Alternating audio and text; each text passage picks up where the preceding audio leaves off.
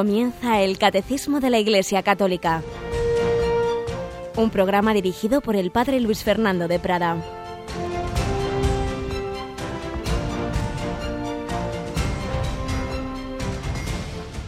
Alabados sean Jesús y María. Muy buenos días, queridos amigos, querida familia de Radio María. Aquí estamos un día más en esta semana en la que termina el mes de mayo en la que vamos a terminar también mañana mismo nuestra campaña de mayo de Radio María y en la que empezamos hoy el decenario al Espíritu Santo. Tenemos hoy con nosotros a Yolanda Gómez. Buenos días, Yoli. Muy buenos días, padre. ¿A qué hora vamos a hacer el decenario? ¿Cuándo vamos a invocar desde la radio de una manera así comunitaria al Espíritu Santo? Pues será después de la oración de completas y con las oraciones de la noche también. Claro, porque después de vísperas todavía en este mes de mayo hacemos el mes de mayo, entonces después de completas haremos el decenario al Espíritu Santo. Podríamos decir que la primera novena que existió en la historia, cuando los apóstoles, la Virgen, otros discípulos, y hombres y mujeres se reunían a rezar, estaban invocando al Espíritu Santo, preparándose a Pentecostés. Pues vamos a ver si toda esta inmensa familia de Radio María nos unimos en esa oración invocando al Espíritu Santo. Necesitamos un renovado Pentecostés y de verdad lo hacemos de corazón si nos unimos, si lo invocamos, pedimos que el Espíritu Santo renueve la faz de la tierra, nos renueve en España, que falta nos hace, nos renueve a todos los miembros de la Iglesia. Pedimos por el Papa, los obispos, sacerdotes, consagrados, laicos, misioneros, catequistas. Ven, ven, Espíritu Santo. A ver si lo hacemos de corazón, personalmente y también en ese momento comunitario, como digo, por la noche, después de completas, lo haremos. Y os recuerdo también que hoy y mañana son nuestros dos últimos días ya de la campaña de mayo, que necesitamos ese empujón para acabar eh, esta campaña con esa ayuda, con esos recursos que nos ayuden el resto del año, porque ya no hay campañas especiales hasta en Navidad y los donativos ordinarios pues lo que entra es lo que sale cada mes. Por ello, estos empujones de, mayo y de Navidad son los que nos permiten luego las operaciones de adquisiciones de frecuencias, de material, etcétera. Pues ya sabéis, cuando acabe el programa ya estarán nuestros voluntarios en el 902 500 518 para atender esos donativos y las peticiones de todo ese material formativo tan extraordinario que vamos teniendo en Radio María de programas, las catequesis de este mismo catecismo que explicó durante siete años Monseñor Muilla, que están preciosamente recogidas en un, en un estuche de 11 DVDs, las conferencias, en fin, todo lo que os hemos ido diciendo. Al acabar el programa, a partir de las nueve, pues ya habrá, habrá voluntarios que puedan atender vuestras peticiones. Y precisamente el primer comentario que hoy voy a hacer, pues lo voy a tomar de un correo que recibí anoche y que nos confirma una vez más en el bien realmente inmenso que hace Radio María y que confirma lo que siempre digo, que ayudar a Radio María no es ayudar a Radio María, es ayudar a tantas personas, es ayudar incluso a salvar vidas, a curar enfermedades, pues vais a verlo, o mejor dicho, vais a oírlo en lo que ahora vamos a leer.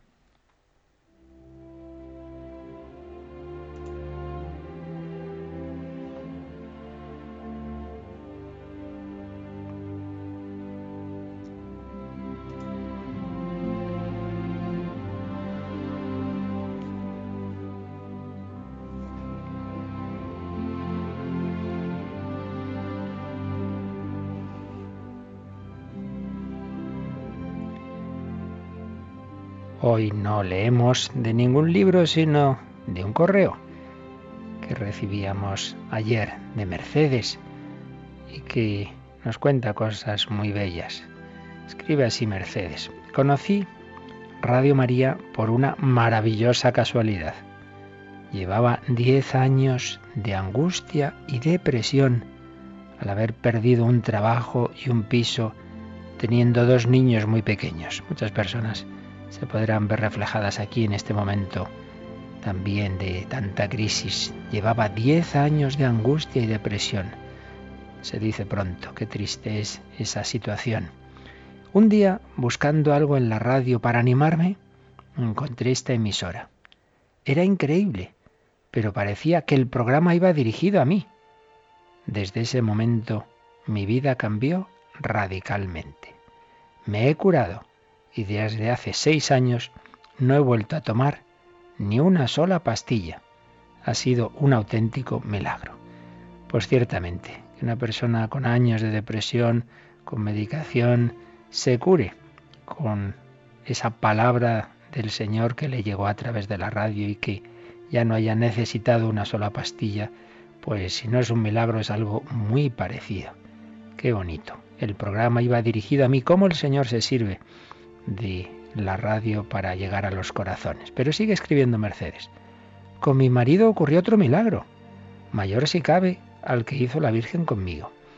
Había empezado a trabajar como auxiliar de una dentista y como se necesita muy buena vista, me tuve que hacer unas gafas progresivas, muy caras, por cierto. Un día, al regresar a mi domicilio, que no está lejos de mi trabajo, me di cuenta de que las gafas no estaban en mi bolso. Desesperada, volví a la clínica. Allí, después de buscarlas por todos lados, tampoco las encontré. Angustiada recorrí tiendas y hasta pregunté en una comisaría por si alguien las había encontrado. Nada. Todo resultó inútil y ya no sabía qué hacer. Al día siguiente tenía que volver al trabajo y no veía. Solo tenía esas gafas. Sentía verdadera vergüenza y horror. A las nueve de la noche, llorando por el agobio, le comenté a mi marido que la única persona que me las encontraría sería la Virgen, rezándole el Santo Rosario. Mi marido, que nunca lo rezaba, me dijo, si es así, yo te ayudo a rezarlo. Dicho y hecho. Nada más comenzar a decir el primer Padre nuestro, me vino a la cabeza la imagen de unos contenedores de basura que hay al lado de la entrada del lugar donde trabajo. Como si hubiese tenido una visión, le digo a mi marido, están en uno de los contenedores. Él, sorprendido, me mira y me dice, ¿pero qué dices? ¿Cómo va a ser posible? A lo que yo le contesto, no lo sé, pero están ahí. Linterna en mano nos dirigimos a los cubos de basura. Al llegar mi marido empezó a vaciar el primer contenedor y cuando llegaba casi al fondo del mismo me dice aburrido, aquí no hay nada. Mi respuesta fue, mira bien en el fondo. Entonces lo tumbamos y allí, en el fondo más profundo, estaban mis gafas en su funda. Como podéis imaginar, mi marido se quedó petrificado, tan impresionado que desde entonces reza el rosario todos los días, mañana y noche, además de ir a misa todos los días. ¿Qué caminos tiene el Señor? ¿Qué caminos tiene la Virgen? Esperemos que no nos haga falta perder unas gafas ni nada para que el Señor toque nuestro corazón y para que acudamos a la Virgen y si es posible, y el Señor nos llama a ello, claro, y recemos todos los días el rosario, vayamos a misa, según la llamada y según la pedagogía que Dios va teniendo con cada uno. Gracias al Señor y gracias a Mercedes que nos ha dado este testimonio tan bello.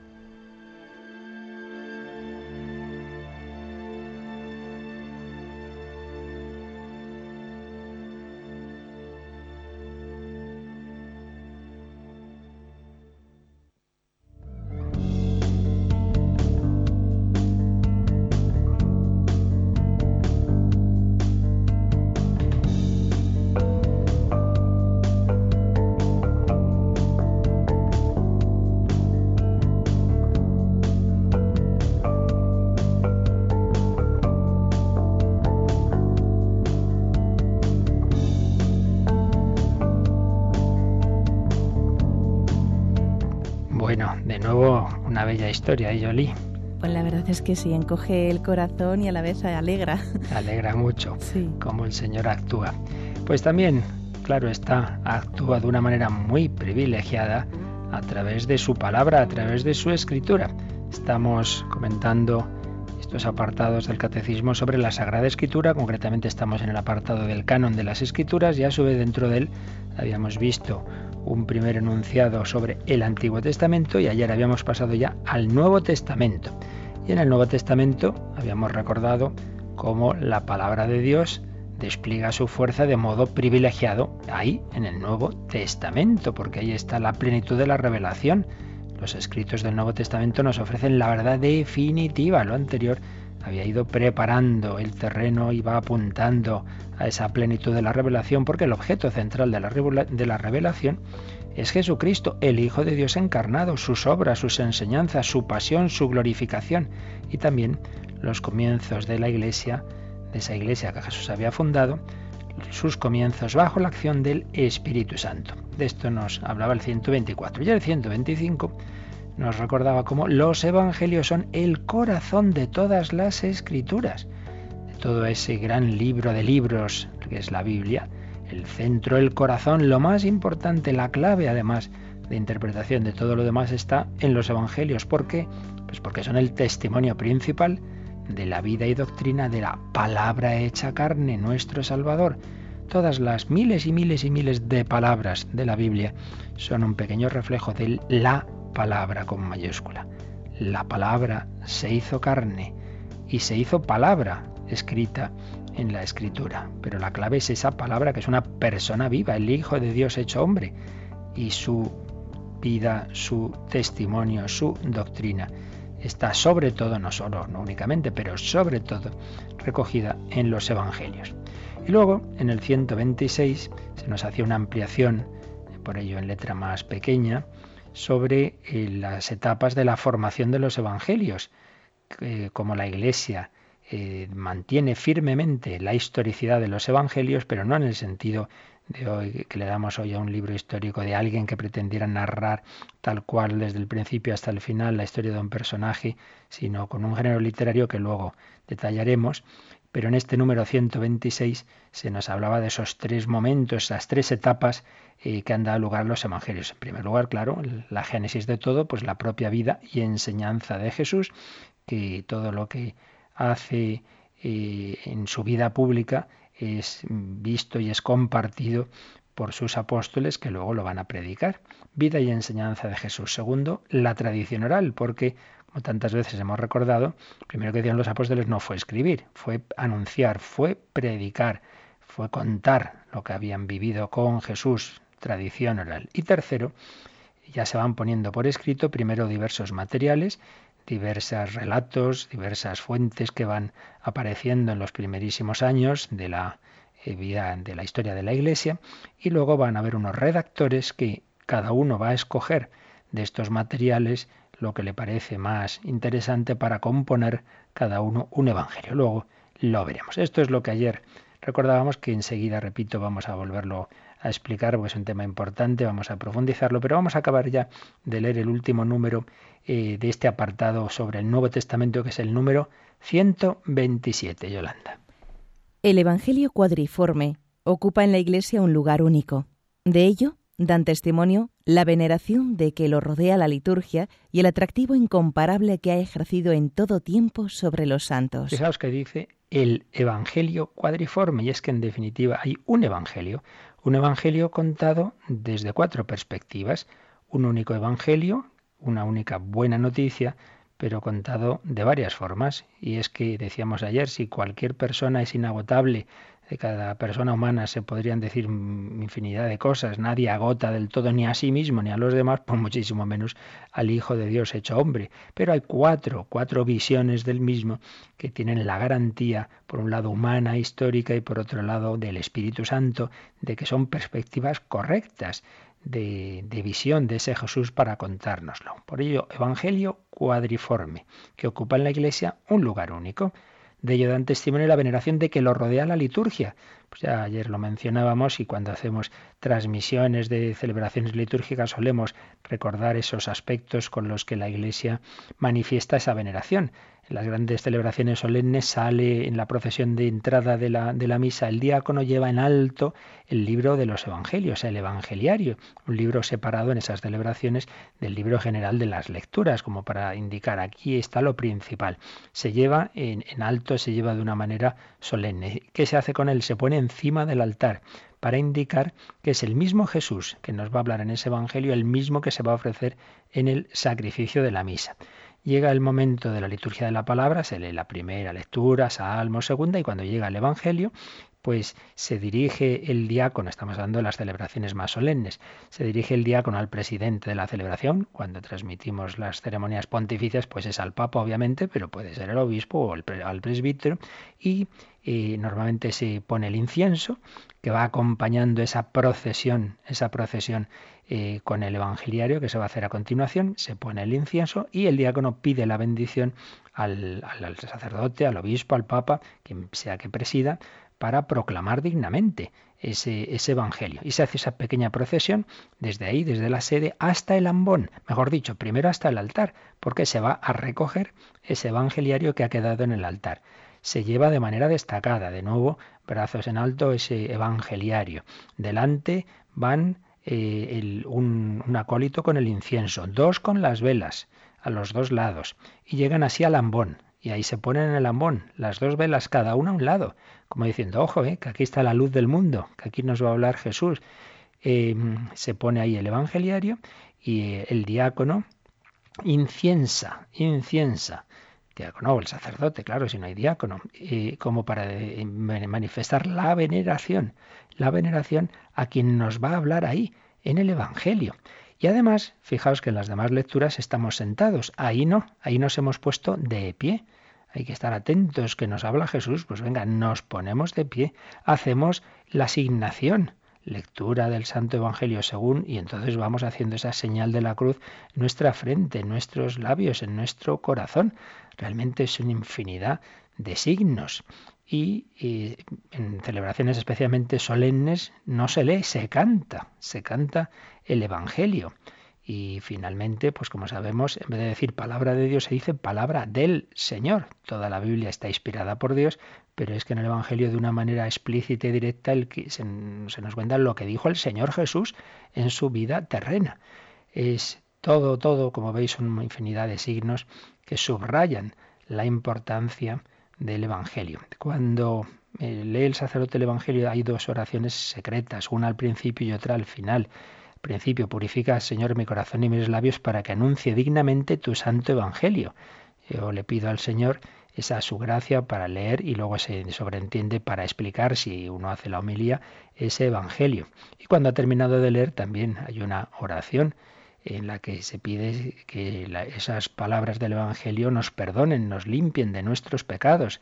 Recordad que Jesús les había dicho a los apóstoles en la última cena, vosotros estáis limpios por las palabras que yo os he dicho. Como veis, una gran veneración que la liturgia da al Evangelio. En esas celebraciones solemnes, la última eh, etapa de, de esta celebración es que el diácono lleva ese libro del Evangelio. Si es el sacerdote el que está solo celebrando la misa, él mismo besa el Evangelio, que es otro signo. Al acabar de leerlo, lo besa.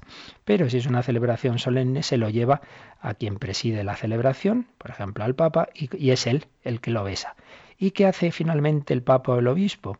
Pues con ese Evangeliario nos bendice. Es Jesús quien nos bendice desde su palabra. En fin, creo que son eh, bastantes signos los que manifiestan lo que nos ha dicho aquí este número 127, que la, Iglesia en su liturgia rodea de gran veneración al Evangelio. Pero sigue diciendo el número 127 que también eh, podemos ver el atractivo incomparable que el Evangelio ha ejercido en todo tiempo sobre los santos. Y nos vienen a continuación, Yoli, dos citas de dos santas, una Santa Cesárea joven y otra de Santa Teresita del Niño Jesús. A ver, la cita de Santa Cesárea. No hay ninguna doctrina que sea mejor, más preciosa y más espléndida que el texto del Evangelio. Ved y retened lo que nuestro Señor y Maestro, Cristo, ha enseñado mediante sus palabras y realizado mediante sus obras. No hay ninguna doctrina mejor, más preciosa y más espléndida que el texto del Evangelio. Todos debemos acudir a esa doctrina y ver lo que Jesucristo nos ha enseñado con sus palabras y ha realizado mediante sus obras. Pero mucho más conocida y cercana a nosotros es La historia de un alma, un libro precioso que, por cierto, si algún oyente no lo ha leído, le aconsejamos que lo haga. Es verdad que tiene el lenguaje de esta niña de finales del siglo XIX, un poquito así relamido para bastantes sensibilidades, pero no hay que quedarse en esa corteza, hay que ir al fondo. Teresa de Lisieux, Teresa del Niño Jesús, doctora de la Iglesia, Dios a través de ella quiso enseñar al siglo XX, que iba, ese siglo que iba aparecer tras su muerte, ya moría en 1897, y va a enseñar verdades muy importantes y va a recordarlas, claro, porque no se descubre nada nuevo que no esté en el Evangelio, pero y a través de Teresita del Niño Jesús Dios dio un mensaje sobre el amor y la misericordia de Dios. Pues bien, esta santa tiene esa autobiografía suya, esa historia de un alma que, repito, aconsejamos mucho leer a todos los oyentes y en ella dice estas frases Santa Teresita. Es sobre todo el Evangelio lo que me ocupa durante mis oraciones. En él encuentro todo lo que es necesario a mi pobre alma. En él descubro siempre nuevas luces, sentidos escondidos y misteriosos. Por eso, como ayer decíamos, todo buen cristiano que menos que lea todos los días un poquito el Evangelio, una forma muy sencilla de hacerlo, que es leer lo que en el Evangelio de la misa de cada día se nos propone. Como sabéis, hay muchos libritos donde vienen recogidos esos fragmentos de la misa diaria para leerlos cada día, pero otra forma es sencillamente coger tu Biblia, coger tu Nuevo Testamento, coger tus Evangelios y cada día ir leyendo un poquito. ¿Qué menos? Es el libro principal, el alimento principal del cristiano. Pues bien, esto es lo que nos dicen estos números del catecismo en este apartado. Luego cuando, si Dios nos da salud y vida y fuerzas, lleguemos a la cristología, lleguemos a la parte del, del, del credo donde se habla de Jesucristo, volverán a salir temas sobre los evangelios, pero ahora mismo en este apartado sobre la escritura, esto es lo que se nos dice de los evangelios. Pero ahora vamos un poco a hacer una vuelta a todo lo que ayer eh, decíamos o explicábamos, eh, vamos a profundizar un poquito en este tema tan importante de la composición de los evangelios, de su historicidad, etc. Lo vamos a hacer en primer lugar resumiendo lo que escribe el padre Manuel Iglesias en su edición, en su traducción preciosa y según dicen los expertos de las mejores que existen al castellano eh, del Nuevo Testamento. Nuevo Testamento de Manuel Iglesias en Editorial Encuentro tiene una introducción a los Evangelios que vamos a resumir porque nos viene muy bien para profundizar en algunas cosas que decíamos ayer, pero que hoy así podemos entenderlas mejor.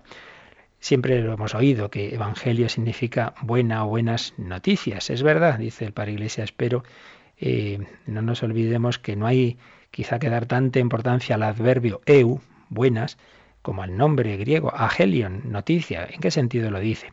Porque evangelio en realidad era cualquier mensaje o noticia procedente del emperador. El sentido originario de esa palabra eran las noticias que vienen del emperador. Claro, se daba por supuesto que un heraldo que proclama noticias del emperador, proclama noticias buenas. Por el mero hecho de que proceden del emperador, son buenas noticias, que ha nacido un príncipe, que ha habido una victoria militar, porque las malas solían ocultarse, pero también podían venir del emperador malas noticias, subidas de impuestos, leva de soldados, etcétera, etcétera.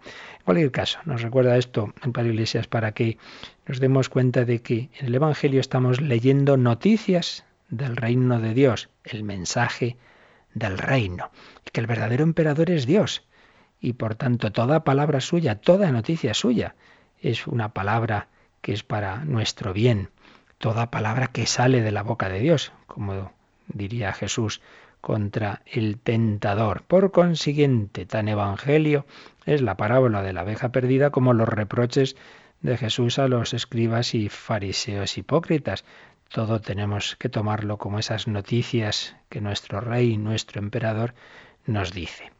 Evangelio, ante todo, era palabra hablada, era esa noticia que se contaba de lo que había hecho Jesús. Pero junto a los primeros evangelistas, que fueron responsables de memorizar, fijar y transmitir en fórmulas el mensaje del reino de Dios, esos evangelistas orales, pronto surgieron también quienes empezaron a escribir toda esa, toda esa noticia, todas esas noticias, todo ese mensaje. Y así, posteriormente, en un segundo momento, el Evangelio pasó a significar también el escrito que contiene esos mensajes. Pero recordemos, primer significado no son los libros. Primer significado son esas noticias habladas, las buenas noticias que nos vienen de Dios, las noticias del emperador divino, las noticias de que nos ama, de que nos ha salvado, de que nos ha enviado a su Hijo, que nos promete la vida eterna, que nos perdonan los pecados, que nos llama a la conversión. También noticias exigentes. Bien, pues ya supuesto este segundo sentido de que esas noticias orales que se transmitían durante todos esos primeros años de la historia de la Iglesia, luego se fueron poniendo por escrito, pues ya vamos a este segundo significado. Y en este sentido es un libro, es un libro que conozco gracias a la Iglesia, siempre lo recordamos. Es la Iglesia la que ha discernido qué libros nos transmiten fiablemente esa vida y ese mensaje de Jesús. Un libro que lleva la firma de un autor humano, Evangelio según San Mateo, San Marcos, etc. Un libro que contiene ordenadas de alguna manera esas noticias del reino, proclamadas por Jesús y por sus apóstoles. Ayer decíamos que es un libro de un género literario inclasificable, ¿no? no acaba de encajar en ninguno de los que existía entonces, porque tiene algo de biografía, pero no del todo. Sí, tiene de biografía porque habla de hechos y palabras de un personaje, sigue cierto orden narrativo, pero no nos explica con detalle el desarrollo de Jesús. No empieza a decir, bueno, pues Jesús se formó así, su psicología era así, el ambiente influyó sobre él de tal forma, no se nos da ni un retrato exterior suyo, ni uno solo. No se nos dice tal era la estatura, tal, no, no. Por tanto, en parte es biografía, pero en parte no. En parte es un memorial, es decir, una colección de dichos y de hechos, sí, Sí, pero bastante más que todo eso. ¿Es una exposición doctrinal? Bueno, hay enseñanzas de un maestro, claro que sí, pero es mucho más, porque no es, eh, lo principal la doctrina, sino la persona. ¿Es una obra de historia? Sí y no en el sentido en que hoy día tendemos un libro histórico de toda la precisión cronológica, esto fue en tal momento, en tal sitio, en tal otro, pues en ese sentido de exactitud no, porque aparecen muchas veces esas expresiones genéricas. En aquellos días, al entrar en una aldea, había una fiesta, no le interesaba en general al evangelista ese detalle exacto del dónde y el cuándo, el exacto, sí, por supuesto, el, el conjunto, como luego diremos, pero eh, no, era como las obras que hacían de historia que hacían los romanos y muchos menos como las modernas. Se parece más a la historiografía griega. Esa sí era un poquito más genérica. ¿Es un libro religioso? Pues sí, sí, es un libro religioso porque el autor eh, pone por escrito la fe de un grupo de personas que creen en Jesús. Es un testimonio de fe en este sentido. Ahora, eso sí, de una fe que parte de hechos verdaderos hechos verdaderos de la vida y la muerte, la obra y el mensaje de una persona, Jesús de Nazaret. El escritor, esto es muy importante, el escritor, el evangelista, ha querido colocar al lector ante Jesús para que tome una decisión por y para Jesús, como hizo el propio Jesucristo. Esto es muy importante. ¿eh? El evangelista no escribe ahí una historia neutra y mire, pues como puedo contar eh, la historia de no sé qué eh, militar para que ustedes la sepan. No, no, no, no. Nos está poniendo ante la humanidad esa figura incomparable de Jesús para que creamos en Él, para que tomemos una postura ante Él, como el propio Cristo hizo también vosotros queréis marcharos, les dirá a los apóstoles, tras la multiplicación de los panes y el discurso del pan eucarístico que muchos empezaban a ir. Jesús nos habla hoy a través del Evangelio. Por eso hay gente que no quiere ni leerlo, porque se da cuenta de que eso le va a exigir un sí o un no. Características de este escrito, que aparecen recogidas en ese número 126, las explicaba el Vaticano II y las recoge el catecismo en ese número, pues ayer las mencionábamos y aquí Iglesias las recuerda. Primero tienen origen apostólico. Su base primordial es el testimonio de los apóstoles que estuvieron con Jesús. En segundo lugar, tienen un valor histórico. Y aquí precisamos lo antes dicho, no se trata de una pura emotividad, de unos hombres entusiastas, de un personaje, pero prescindiendo de una base razonable. No, de eso nada. Luego la exposición final que haremos, a ver si nos da tiempo hoy, ya precisaremos un poco más los fundamentos de la confianza histórica que tenemos, los criterios de historicidad. No es pura emotividad, ni mucho menos se presenta un mito, una proyección del subconsciente humano. Se ha creado un personaje que no existió, de eso nada. son teorías antiquísimas, no tienen ningún fundamento. Pero por otro lado, no hay que empeñarse en justificar a priori la exactitud histórica de cada pasaje y de cada detalle. Fue en tal sitio, fue en tal otro. Eh, ahí dice que el padre una cosa muy sugerente, y es que el conjunto de un evangelio, más que fotografía, es pintura. Más que fotografía es pintura. Y por ello, los detalles, los detalles habrá que ver en cada caso. Habrá que estudiarlos en cada caso, sin prejuicios, obviamente. Aunque indica que es de honradez elemental adoptar una actitud favorable a su valor histórico. Pero si es pintura más que fotografía, quiere decir que no hay que poner el, acento principal, ah, pues mira, fue a la entrada de la ciudad. Mira, si es que el evangelista no le interesaba cuando él está contando, él está haciendo esa exposición a sus destinatarios, está haciendo esa catequesis sobre Jesús, no le importaba muy poco, más bien nada, si ese milagro que está narrando fue a la entrada o fue a la salida. En ese sentido es una pintura, no es esa fotografía que hasta el último detalle es tal cual. Y es que no hay que olvidar, a veces Hoy día hay una especie de, de casi superstición, indica algún autor, de ese objetivismo que olvida de que todo, todo testigo, todo el que cuenta algo, naturalmente reconstruye los hechos, eh, está unido el sujeto con el objeto, no podemos separarlo por completo.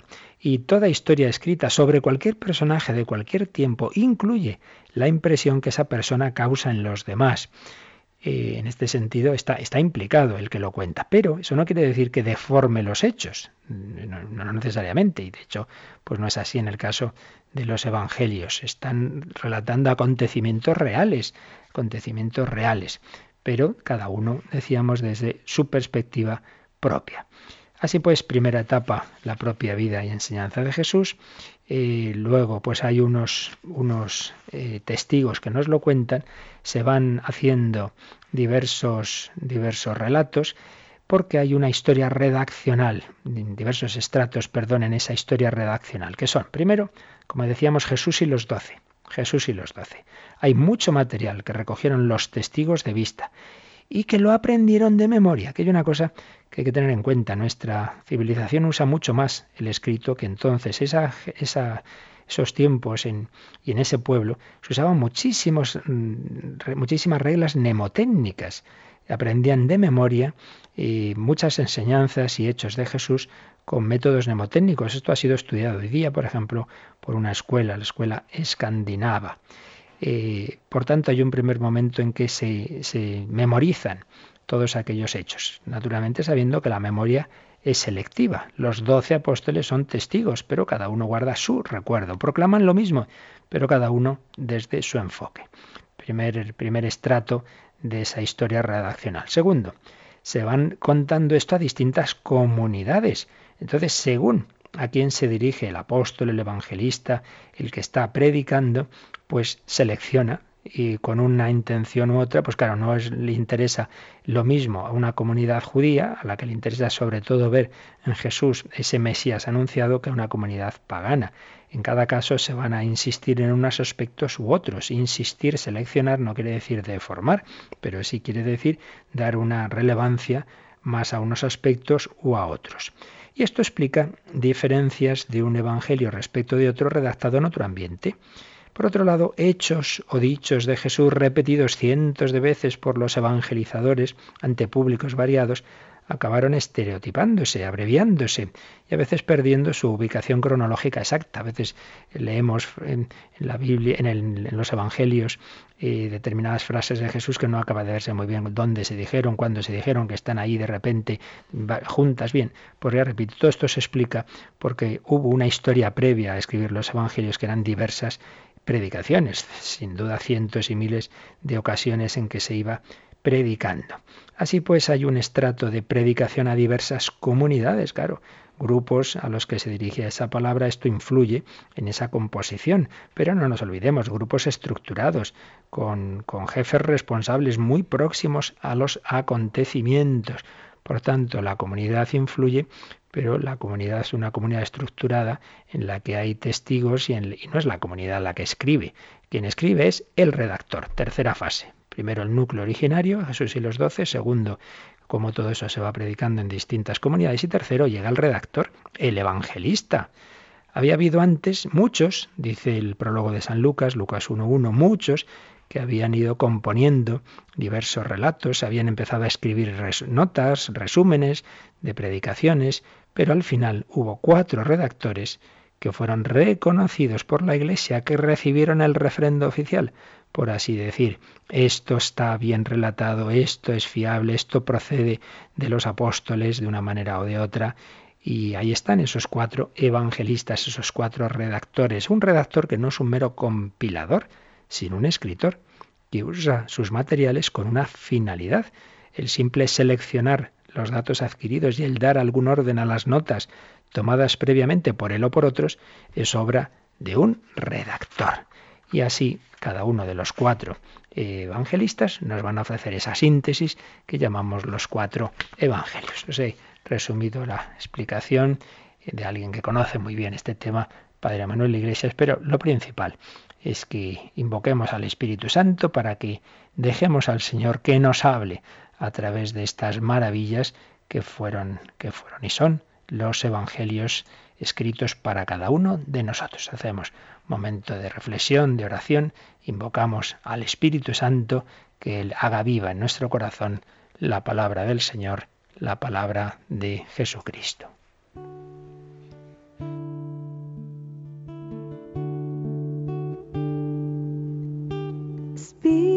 Espíritu Santo, ven.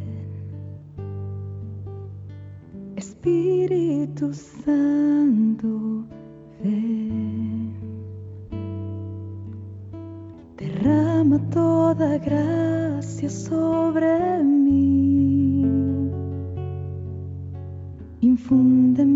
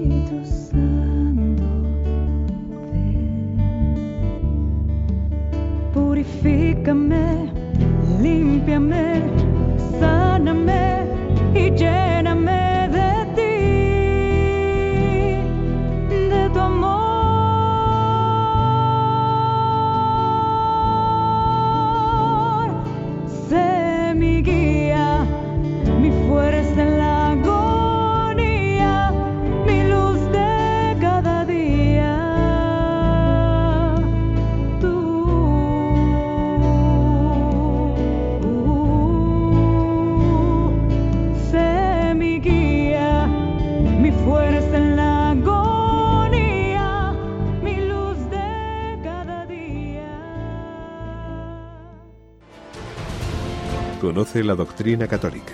Escucha el catecismo en Radio María de martes a sábado.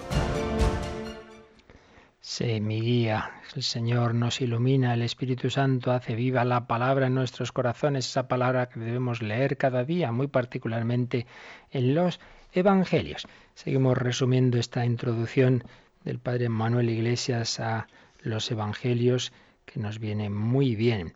Añade una cosa importante, y es que, de acuerdo, llegamos, hemos llegado a ese redactor, a ese evangelista que ha escrito el Evangelio, pero no tenemos esos originales, ojalá, ojalá los encontráramos.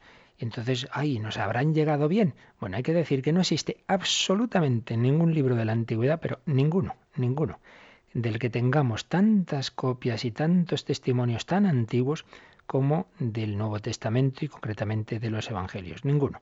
Si nadie duda de las obras de Platón o de Julio César, pues desde luego nadie debe dudar de los evangelios porque es incomparablemente mayor el número de textos fiables que tenemos, aunque no tengamos los originales, cosa que no tenemos de ningún libro antiguo, claro, porque entonces no existían los medios que hoy tenemos de conservación ni los sustratos eh, que pudieran conservarse 20 siglos.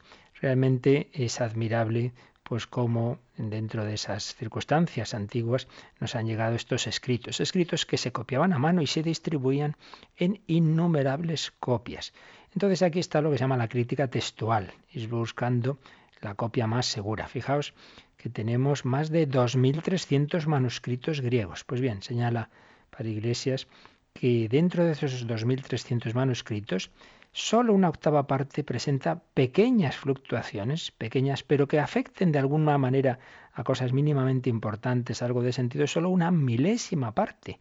Una milésima parte del texto aparecen variantes que podrían afectar a la sustancia. Ahora, nada, nada dogmático, eh, a la colocación de un capítulo, eh, a, un texto sobre el sudor de sangre de Jesús en Gesemaní, nunca cosas eh, fundamentales.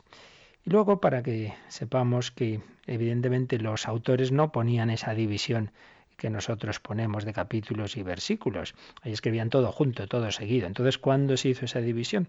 Bueno, pues hubo un tal Lanton que primero en, en, el año 1206 se dividió en capítulos. Y luego la división en versículos, muy cómoda para nuestro uso, pero a veces desorientadora porque no siempre está muy bien hecha. Esta se hizo en el siglo XVI. La hizo un tal Robert Stien o Stephanus en latín en 1550. Así han llegado a nosotros los cuatro evangelios. Dice el Vaticano II y lo recoge el Catecismo que la Iglesia ha defendido y defiende siempre y en todas partes que los cuatro evangelios son de origen apostólico, porque los apóstoles predicaron por mandato de Cristo. Luego, por inspiración del Espíritu Santo, ellos mismos y otros de su entorno nos los entregaron en escritos que son fundamentos de la fe, a saber, el cuádruple evangelio, según Mateo, Marcos, Lucas y Juan. Eh, cuatro versiones del evangelio, del único evangelio. No se copian unos a otros, pero tampoco son independientes entre sí. Coinciden, todos lo sabemos, en una estructura general común. Unos primeros capítulos de preparación, eh, luego de preparación al ministerio público de Jesús, luego ese ministerio de Jesús en Galilea, después su subida a Jerusalén, después una parte muy importante, pasión, muerte y resurrección, que parece ser que fue lo primero que se escribió. Lo primero que se puso por escrito es el relato de la pasión y la resurrección. Es el esquema básico que los cuatro siguen. Coinciden más normalmente en las palabras que en la forma de relatar los hechos que Básicamente, por supuesto, también, como decimos, eh, tiene ese orden, pero cada evangelista lo hace a su manera, cada uno ordena los datos que posee según una finalidad. Y luego todos sabemos también que hay tres, los tres primeros muy parecidos, y luego el de San Juan que aparece como de otro estilo, mm, de otro, con otra, otra manera de contar las cosas y de reflexionar sobre ellas. Por eso los tres primeros, Mateo, Marcos y Lucas, se les llama sinópticos. ¿Por qué sinópticos? Porque la palabra sinopsis significa mirada de conjunto, visión comparativa. Y es que podríamos ponerlos, y así se ha hecho en algunos libros, eh, en, una, en unas columnas y ver simultáneamente lo que nos cuentan los tres sobre muchos, muchos eh, momentos de la vida de Jesús. No todos cuentan, no los tres cuentan todo, pero tienen muchas muchas significadas, eh, muchas coincidencias. Esto es lo que ha dado lugar a estudiar mucho este tema, el llamado problema sinóptico, cuestión sinóptica, cuál es la fuente originaria, qué es lo propio de cada uno. Bueno, ya son cuestiones más técnicas que tampoco nos interesan demasiado. El tema de los autores, pues es la tradición desde, desde muy eh, los orígenes, ya hay santos padres, ya hay autores eclesiásticos que los atribuyen pues a quienes sabemos, Mateo, Marcos, Lucas y Juan. Y luego ya en tiempos modernos empezaron algunas dudas y muchas veces eh, esas dudas vienen de, escrituristas protestantes y luego esto pasa a católicos. Bueno, eh, la verdad es que no, no, no hay ningún motivo para dudar razonablemente de, esos autores, aunque eso sí, hay que tener en cuenta que el que se diga que un personaje es autor de un evangelio no quiere decir, con lo mismo de las cartas, ¿eh? no quiere decir que él cogiera la pluma y lo escribiera él. Quiere decir que es el responsable de lo que ahí se está contando, pero otra persona puede estarle dando la forma literaria, una persona con más formación para escribir. En el sentido de autor, también en, en la antigüedad era más amplio que el que tenemos hoy día, pero lo que está claro es que la iglesia primitiva que rechazó tantos evangelios apócrifos no iba a aceptar lo que escribiera por ahí cualquiera, sino únicamente si realmente o era de los apóstoles o de sus colaboradores o de sus las personas más cercanas y siempre con ese refrendo de los testigos de que lo que se estaba contando ahí era lo real, era lo real. La iglesia primitiva nunca dudó de que Mateo redactó un evangelio primeramente en lengua aramea, algunos dicen en hebreo, más probablemente en arameo, y luego ya posteriormente se tradujo al griego. Hay algunas dudas modernas son respecto a la traducción griega, pero siempre estuvo claro esa primer, primera versión en, en, arameo. Hay una escuela en, Madrid que, que están estudiando mucho este aspecto de que sin ninguna duda habría unos en todos los evangelios, los tres sinópticos al menos, una primera versión en arameo que no tenemos y la que la Iglesia ha recibido y la que es canónica y por tanto la que está inspirada es la versión griega. Pero el poder reconstruir el original arameo, pues, o el, ver qué es lo que, que, diría, que a veces se puede notar por palabras, por maneras eh, que aparecen en, la, en, las construcciones lingüísticas, se pueden intuir cuál podía ser el original arameo, eso ayuda también a entenderlo. Y finalmente, eh, respecto a esta introducción está el tema de las fechas. Claro, todos los que dudan y, tienen prejuicios respecto a los evangelios siempre dicen, bueno, muy, muy tardíos, muy tardíos. Y, en los años 70, 80, 90, pues digamos ha sido muy habitual el retrasarlo mucho. Bueno, los años 70, 80, el de San Juan ya será de, de finales del siglo I o hasta el del segundo, porque en realidad no es de San Juan. Bueno, dice Padre Iglesias, hoy no está bien visto aceptar la proximidad de estos escritos a los hechos que narran, pero de que algo no esté bien visto no se deduce que no sea verdadero. No veo razones de pecho, de, peso, perdón, no veo razones de peso para retrasar la fecha de los evangelios.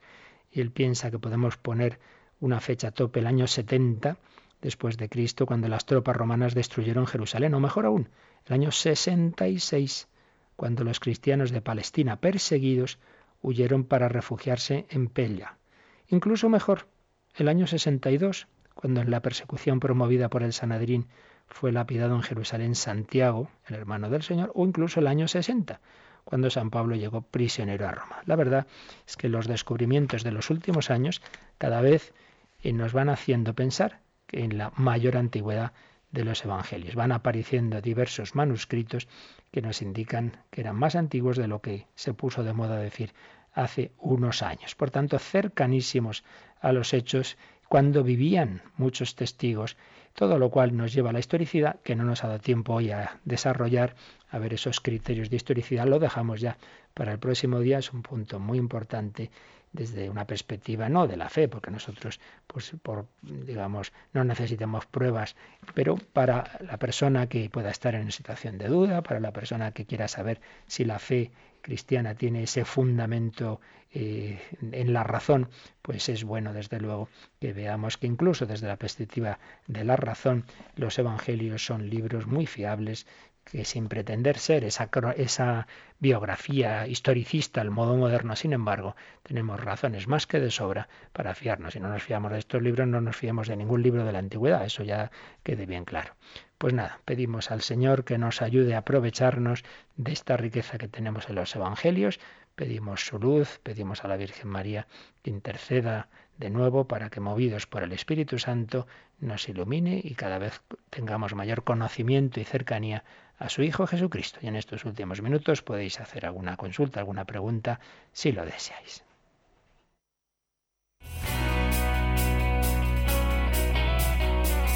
Participa en el programa con tus preguntas y dudas. Llama al 91 153 8550. También puedes hacerlo escribiendo al mail catecismo arroba radiomaria.es. Catecismo arroba radiomaria.es.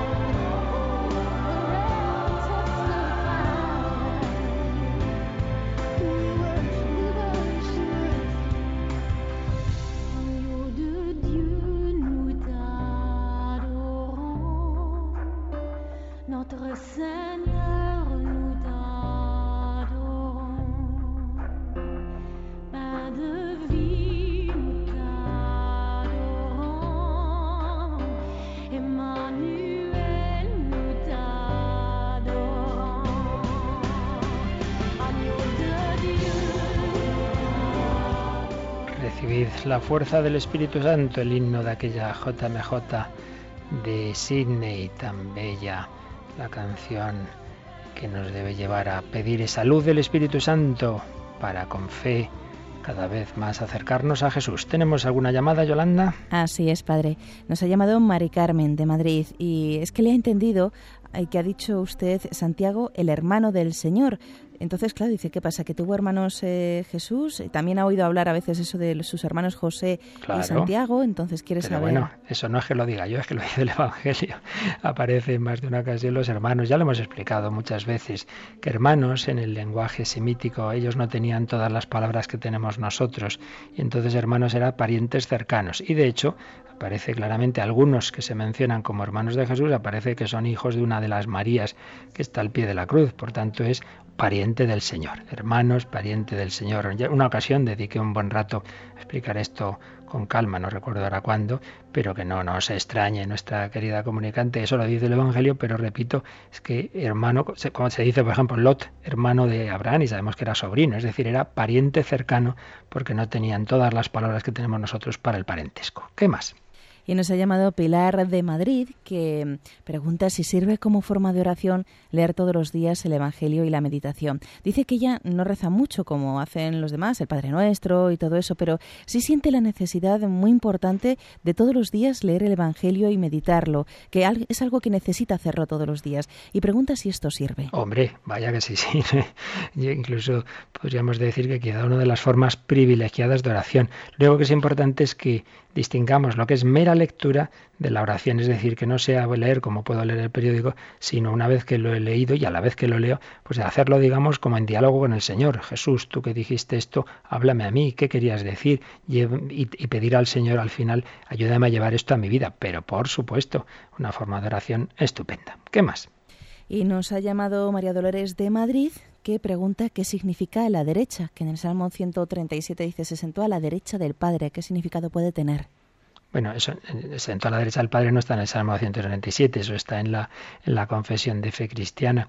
El Salmo 137 es el Mesías. Estar a la derecha es estar al mismo nivel. Por eso cuando Jesús dice ante el Sanedrín, veréis al Hijo del Hombre eh, venir en las nubes del cielo, o cuando es, o mejor dicho, San Esteban, estoy viendo al Hijo del Hombre a la derecha del Padre, es decir, al mismo nivel, es decir, ese, ese Jesús, ese hombre Jesús, como ha sido glorificado, está a la derecha del Padre, está al mismo nivel de Dios, como Hijo de Dios eterno que es, es decir, es dicho de otra forma, que tiene la misma categoría divina, que tiene la categoría del Padre, está en el mismo nivel divino, es lo que se quiere decir, y por tanto que es hijo de Dios y por eso se escandalizó el Sanedrín, por eso se rasgaron las vestiduras, porque que, es, que, este hombre se hace Dios.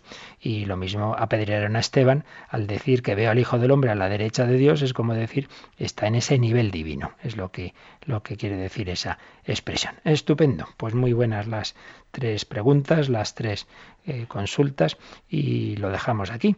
Mañana vamos a tener el programa especial último, último día de campaña de mayo y no tendremos a Padre Miguel Ángel Morán, sino ese último programa a esta hora de campaña especial en las que os pedimos ese último empujón, pero que ya ahora mismito, durante todo este día, pues estarán ahí nuestros voluntarios para recoger esos últimos donativos y también pedidos de programas. Os hemos aconsejado mucho en este mes el CD que hemos preparado con vidas de santos especialmente para niños, el CD de Mariología con las lecciones de Mariología que nos dio el padre Cándido Pozo y por supuesto el, esta obrita tan estupenda, este paquetito, este estuche con los 11 DVDs con la catequesis de Monseñor Munilla, que ahora en cuanto termine el programa nos va a poner Yolanda la cuña que nos lo recordaba para que si no lo tenéis y queréis tenerlo o queréis regalarlo, que es un regalo magnífico, podáis aprovechar ya a partir de las 9, 9 y algo, ya tendremos voluntarios al teléfono para solicitarlo. Cualquier encargo,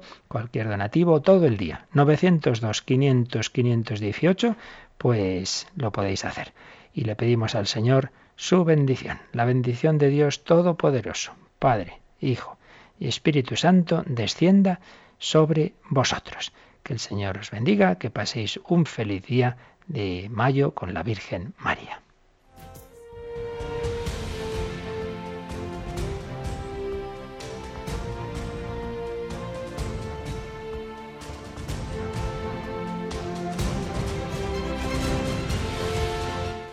Han escuchado en Radio María el Catecismo de la Iglesia Católica un programa dirigido por el Padre Luis Fernando de Prada.